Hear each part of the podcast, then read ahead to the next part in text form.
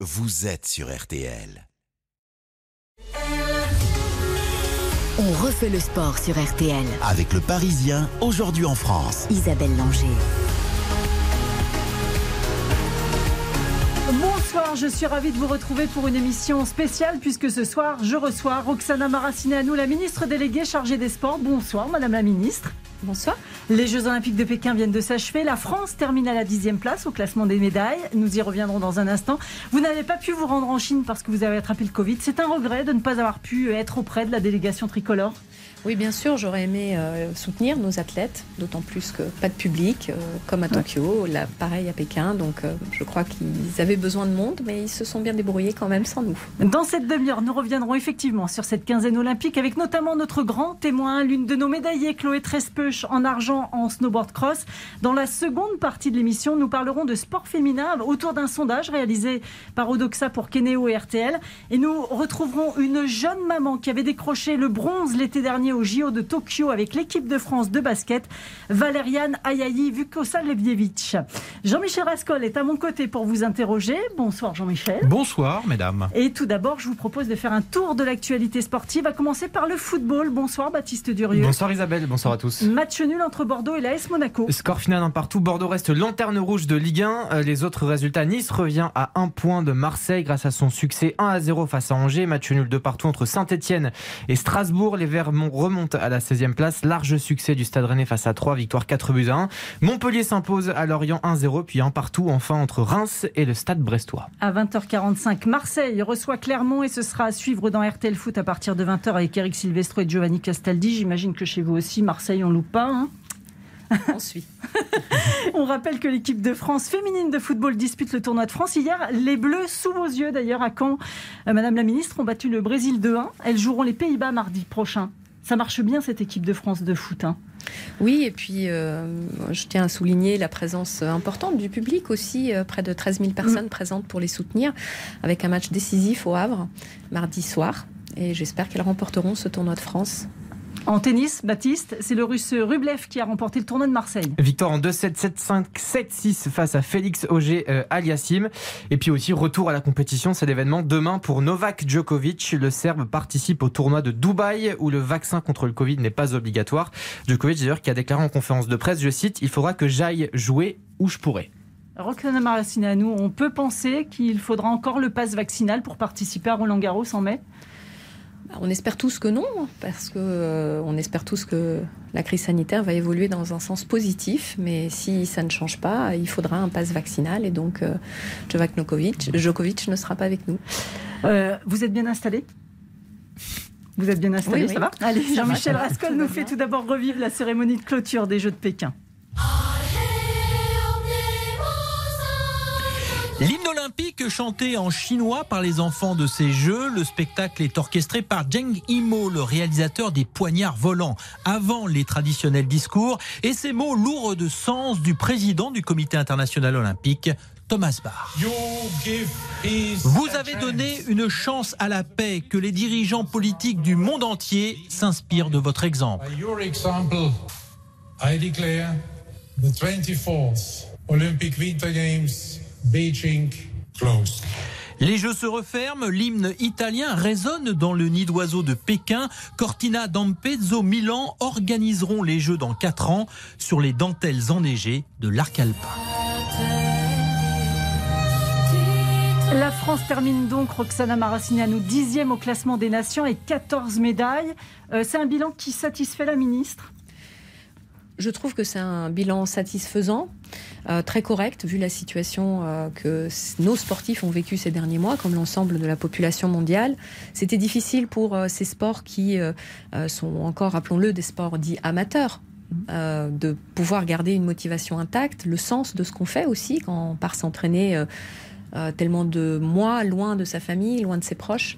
Et puis, euh, dans une compétition où la plus grosse des craintes, c'est euh, d'être négatif au départ de sa course hum. par rapport au Covid, c'est vrai que refaire les mêmes exploits qu'à Pyeongchang il y a maintenant 4 ans, je trouve que c'est bien. Il nous manque une médaille. Euh, par rapport aux 15, mais il y a aussi toute une nouvelle génération qui est arrivée sur le podium, voire euh, arriver à décrocher des médailles d'or, et ça, je trouve ça positif. Jean-Michel Rascol. Cinq médailles d'or, hein, c'est le principal. On compte les médailles d'or dans, ce classement qui est dominé, rappelons-le, par la Norvège. 16 titres, dont euh, avec 37 médailles. Cinq médailles d'or, trois pour le biathlon. Que serait la France, l'équipe de France olympique sans le biathlon, Madame la Ministre?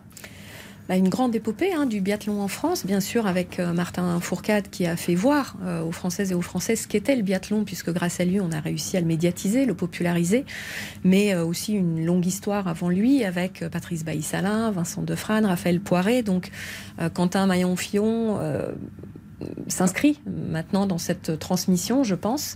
on a vu aussi la même chose sur le ski alpin, avec Clément Noël qui avait été parrainé par Jean-Baptiste Grange il y a 4 ans à Pyeongchang et qui réussit directement à atterrir sur cette première, euh, euh, cette première marche du podium moi, je suis persuadée que c'est ça aussi qui fait le sport français, c'est cette transmission si on arrive à l'entretenir correctement. Et euh, voilà, c'est pas parce qu'on connaît le biathlon que depuis quelques années maintenant à la télévision que ça fait pas longtemps qu'il existe en France. Quentin Fillon-Maillet, euh, Jean-Michel Rascol, le grand monsieur de ces Jeux pour euh, l'équipe de France. Cinq médailles, une quatrième place qui aurait pu se transformer en, bronze et lui offrir d'ailleurs le titre d'athlète le plus médaillé dans l'histoire des, des, Jeux d'hiver. C'est le grand monsieur.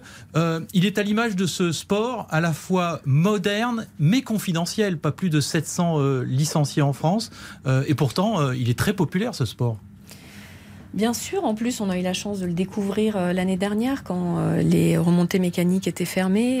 c'est vrai. Mais c'est vrai, il y a les moniteurs de SF qui me disaient encore cet hiver qu'ils ont, euh, ils se sont rendus compte que le ski de fond, euh, c'était une première étape euh, très intéressante pour apprendre aux enfants, aux jeunes à skier.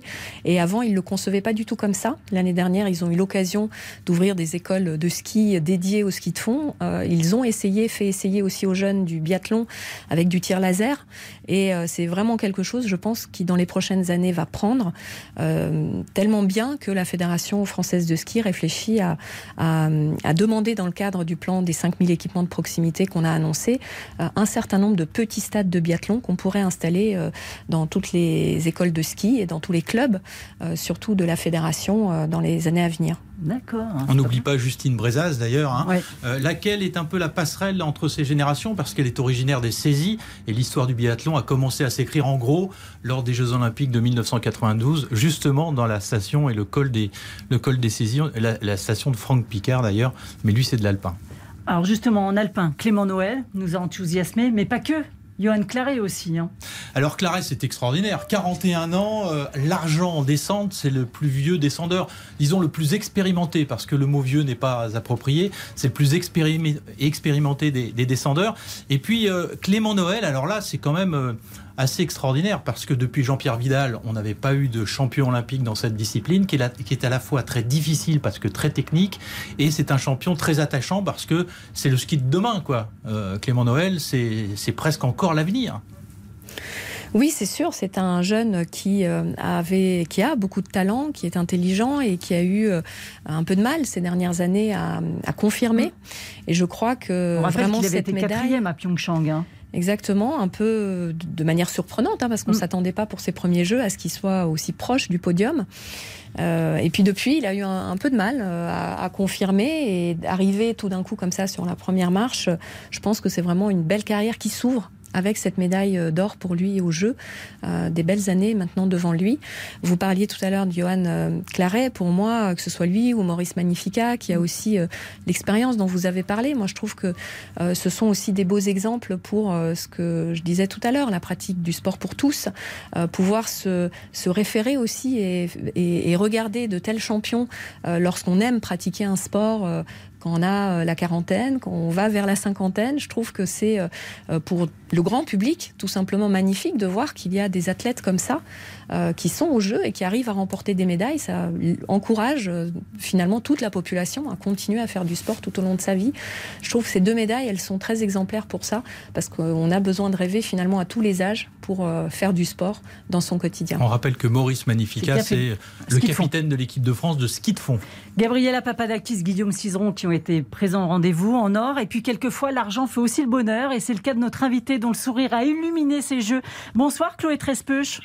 Bonsoir. Médaillé d'argent en snowboard cross. Vous êtes rentrée en France il y a quelques jours, Chloé. Il y a un petit regret quand même de ne pas avoir pu prolonger et jusqu'à la cérémonie de clôture aujourd'hui oui, euh, même si on a eu quand même la chance d'aller encourager euh, les copains bah, deux jours après notre course, on a on est allé voir le biathlon. Euh, voilà, on a pris un peu l'énergie de ces athlètes français. Donc donc bon, ça a déjà fait du bien. Et puis contente de rentrer en France aussi, me reposer un peu, retrouver la famille, partager un peu les émotions de, de cette médaille avec tous ceux qui m'avaient soutenu et, et partager cette cette aventure olympique. Donc voilà, un peu de repos et puis retour en Coupe du Monde euh, en mars. On, parlait tout à l'heure, euh, Roxana nous de, ces sportifs qui, euh, des fois, ont du mal dans des périodes difficiles. Ça a été le cas de Chloé, qui avait terminé cinquième à Pyeongchang. Chloé, après une belle médaille de bronze à Sochi. Cette médaille d'argent, comme je le disais, elle fait votre bonheur, même si l'or aurait été encore mieux, j'imagine. Mais toutes ces années de résilience et pour revenir au plus haut niveau. Oui, c'est fou comme en fait quand on, traverse des galères, les, les, médailles ont encore plus de euh, valeur. Euh, c'est sûr que Pyeongchang, c'était euh, le plus grand échec de ma carrière parce que je passe très proche de la médaille, mais en revenant sans et donc euh, déçu de un peu déçu de ma prestation. Et mais avec du recul, je suis consciente à quel point cet échec m'a permis de de me remobiliser, de me remettre en question, de rebondir et de, de mieux m'entraîner avec une plus grande intensité. Euh, un meilleur mental aussi sur ces jeux à Pékin. Donc, euh, donc voilà, c'est euh, c'est les obstacles d'une carrière d'athlète, mais qui font grandir euh, autant professionnellement que personnellement. Il y a eu des flops quand même, Jean-Michel, à, Pékin. Ouais, je voulais juste savoir si Chloé s'était réconciliée avec Pékin, parce qu'au début des Jeux, elle avait eu des mots très justes et très forts à l'encontre des organisateurs et même du CIO. Elle avait dit plus jamais ça quand même.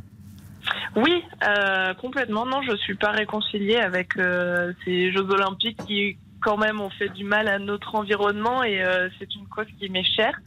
Euh, après voilà, comme j'avais dit avant, je, suis contente que c'est fait vraiment réagir, que c'est fait parler. Euh, c'est à l'image du changement de la société, de la prise de conscience de l'importance de protéger notre environnement. Et je sais que le, les événements sportifs peuvent prendre en compte cette euh, protection de, l'environnement, cette transition climatique. Et euh, je pense que les, prochains jeux euh, le respecteront encore plus, comme ça a fait parler sur, sur ces jeux. Donc c'est le point positif à tirer, je trouve, de, de ce problème écologique qu'on a eu à Pékin. Roxana Maracineanu, c'est important aussi que ces athlètes prennent la parole et, et s'expriment sur, ce, sur de tels dossiers. Bien sûr, on a besoin de leur voix pour porter ces sujets. Pierre Voltier, qui était avec nous au moment de la euh, de, notre première séquence de la présidence française de l'Union européenne, où j'ai choisi. Qui était notre invité il y a 15 jours sur l'antenne d'RTL. Sport et développement durable. On voit hum. que Chloé est également investie. Je sais que euh, Quentin Fillon-Maillet l'est aussi. Euh, forcément, quand on skie sur nos montagnes, quand on connaît l'importance de la neige pour pouvoir pratiquer son sport, on n'a pas envie non plus que le changement climatique change aussi trop nos vies.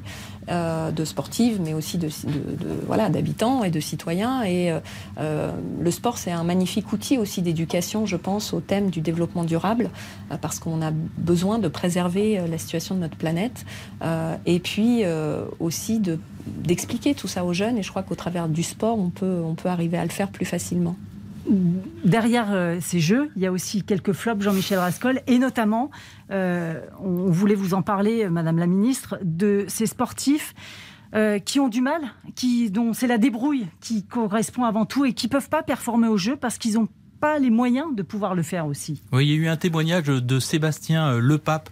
il fait du short track. Il s'est arrêté au milieu d'une course parce que hein. ses patins étaient mal réglés, qu'ils n'étaient pas au niveau et qu'il était complètement dégoûté. C'est vrai qu'on a l'impression que en dehors des jeux, ce sont des sportifs qui galèrent un petit peu. Bah écoutez, depuis qu'on a commencé à préparer euh, les Jeux en France, euh, en tout cas depuis maintenant cinq ans, le début de ce mandat, avec la création de l'Agence nationale du sport, euh, nous avons fait ce que nous devions faire, je pense, pour tous les sportifs qui sont dans le cercle haute performance. Il y en a 400 aujourd'hui à qui on va assurer un revenu de 40 000 euros par an.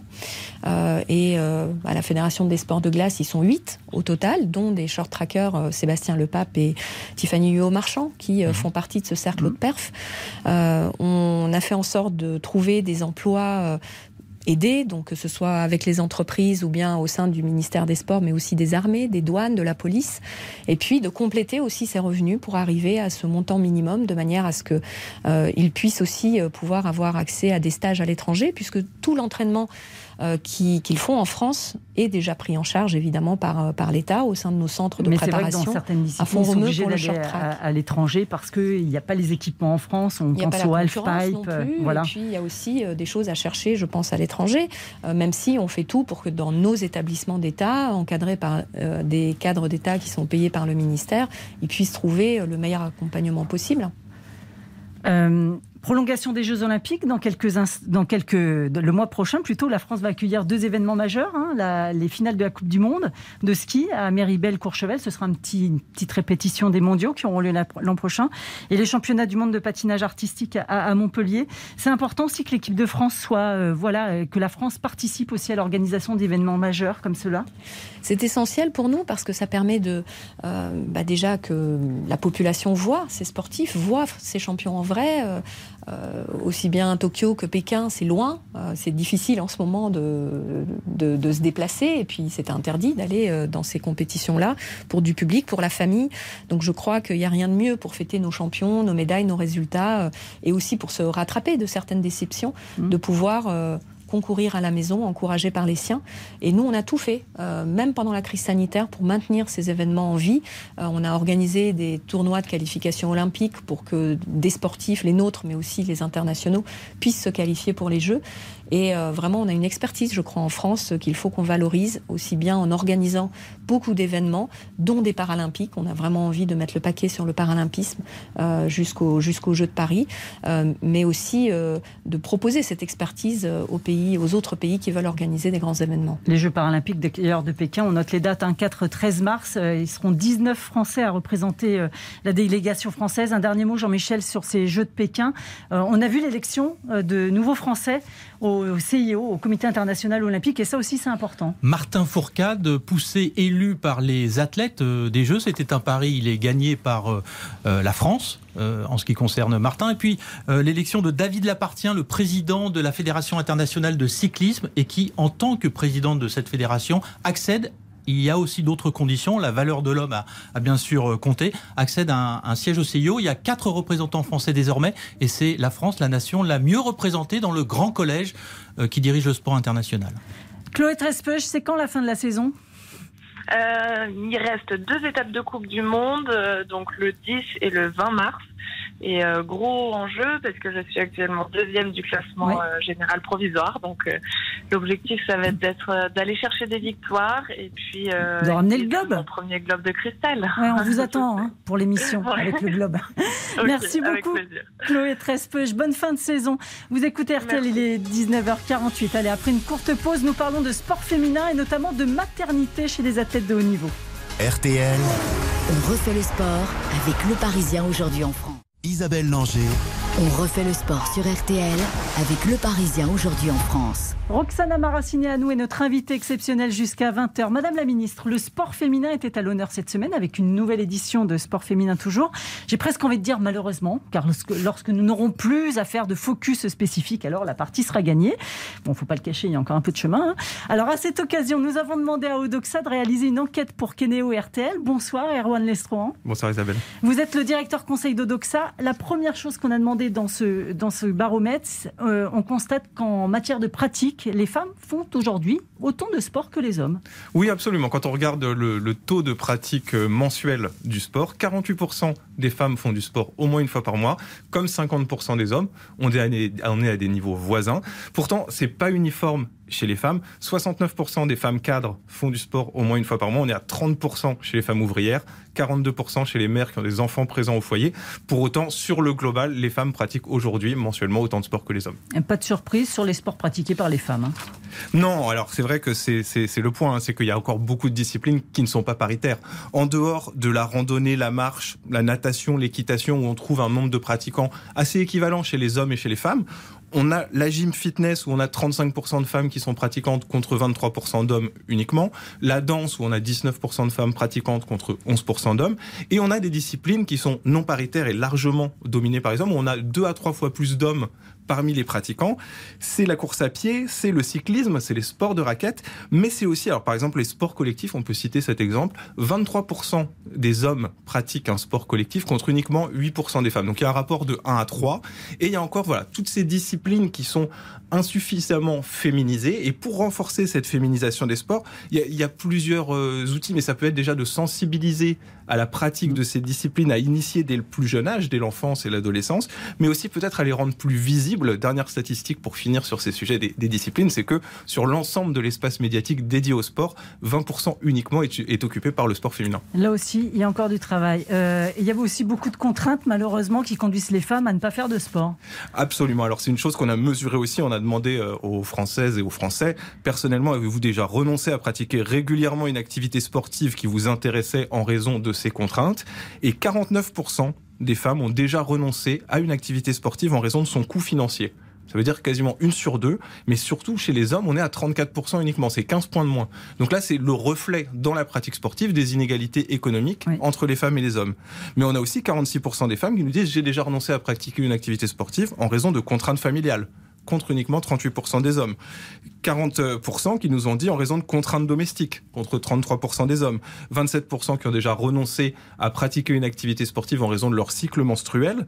26% en raison d'une gêne à faire du sport en extérieur, contre 20% des hommes. Et enfin, 15% qui nous ont dit ça n'était pas assez accessible aux personnes de mon sexe. 15% des femmes le disent, contre 10% des hommes. Donc on a quand même des différences aussi et des contraintes qui pèsent plus lourdement sur les femmes. Ça vous surprend ces résultats, Roxana Maracineanu Vous avez eu le temps, par exemple, vous encore, de faire du sport? Bah écoutez, en tout cas, j'ai le temps de m'en occuper euh, de, cet objectif-là, parce que c'est réellement notre objectif de rendre le sport euh, accessible à toutes et à tous, sur tous les territoires et à tous les moments de la vie. Euh, là, vous parliez dans votre enquête d'une fois par mois. Mmh. Moi, mon objectif, c'est que ce soit, allez, minimum une fois, par, semaine minimum. Euh, et puis, euh, c'est voir aussi euh, comment bâtir une offre qui soit plus adaptée pour les femmes, avec évidemment les fédérations, les associations sportives, mais aussi les collectivités, les villes. Comment bâtir aussi des équipements qui soient adaptés. comment aménager aussi l'espace public avec peut-être plus d'éclairage, plus de lumière sur les pistes pour pouvoir aussi les pistes pour courir, pour rassurer ces femmes quand elles vont courir près de chez elles. Et puis avoir aussi cette barrière du prix en tête, du coût. Et c'est pour ça qu'on a mis aussi en, place une mesure, euh, la mesure passeport, qui, euh, euh, au moins pour les jeunes femmes de moins de 18 ans, et j'encourage vraiment toutes les adolescentes à ne pas couper avec le sport, parce que c'est vrai qu'on remarque un décrochage vers l'âge de 12-13 ans, de trouver le sport qui leur plaît, qui les intéresse, et on a une, la possibilité d'avoir cette baisse de, du coût à l'inscription de 50 euros qui reste encore valable toute l'année prochaine, et j'espère une qui sera une mesure pérenne pour la suite pour aider à la prise d'inscription en club. Et puis, Erwan Nestran, avant d'accueillir notre prochain invité, je vous avais demandé de poser la question est-ce que sportif de haut niveau peut rimer avec maternité? Voilà, absolument. On a demandé aux, Français dans le sport de haut niveau est-il selon vous important que les sportifs bénéficient de mesures adaptées pour pouvoir concilier l'accès à la maternité et leur carrière professionnelle?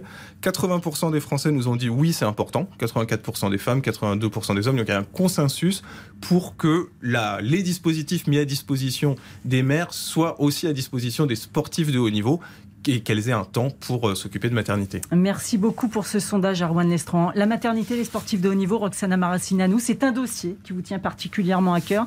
Je me souviens d'une discussion à la fin des Jeux de Tokyo ensemble.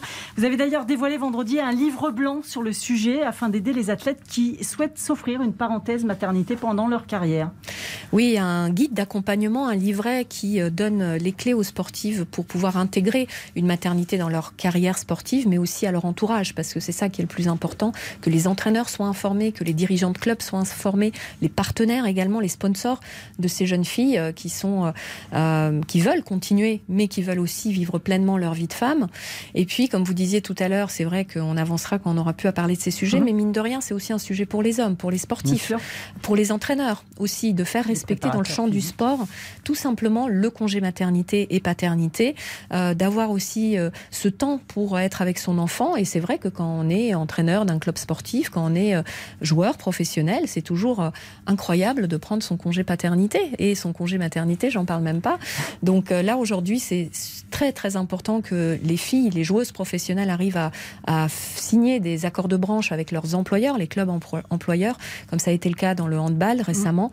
Et nous, on incite beaucoup à ce qu'il y ait une structuration du sport féminin en France et que euh, cette discussion soit posée avec les employeurs euh, euh, pour les femmes, les joueuses, les athlètes, mais aussi pour les hommes et les entraîneurs. Alors justement, je voulais faire un petit coucou quand même à celle qui vient de donner naissance à une petite fille qui était enceinte lors des Jeux de Tokyo l'été dernier et qui avait gagné là-bas une belle médaille de bronze avec le basket français.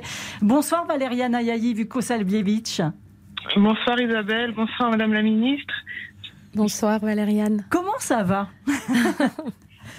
Vais très bien, très très bien. Euh, voilà, des premières semaines d'adaptation, mais des premières semaines d'immense bonheur. Et euh, voilà, je, profite et je prends le rythme petit à petit. Alors, on n'a pas beaucoup de temps pour en parler, malheureusement, parce que le temps file vite. Mais euh, on en parlait il y a quelques jours ensemble, Valériane. Il y a encore un travail à faire sur l'évolution des mentalités, surtout des compétences des préparateurs physiques, notamment pour aider vous, ces femmes qui venaient d'avoir des enfants oui, oui, oui, effectivement, c'est vrai qu'il y, a, encore beaucoup à faire. le sujet n'est pas du tout abordé au sein des clubs, au sein des fédérations. on ne sait pas, nous, en tant qu'athlètes, forcément vers qui il faut qu'on se tourne.